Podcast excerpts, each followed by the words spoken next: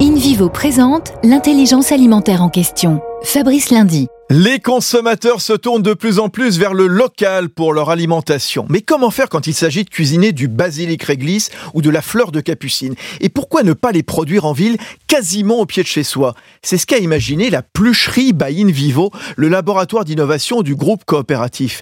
Les pluches, ce sont les extrémités fragiles des plantes, celles qui offrent des expériences gustatives exceptionnelles, si recherchées par les tables étoilées.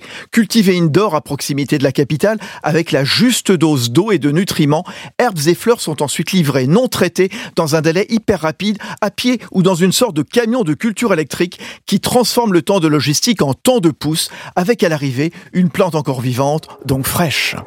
Premier groupe coopératif agricole français, InVivo s'engage pour une croissance durable en créant l'intelligence alimentaire, le lien entre la terre, ceux qui la cultivent et ceux qui s'en nourrissent.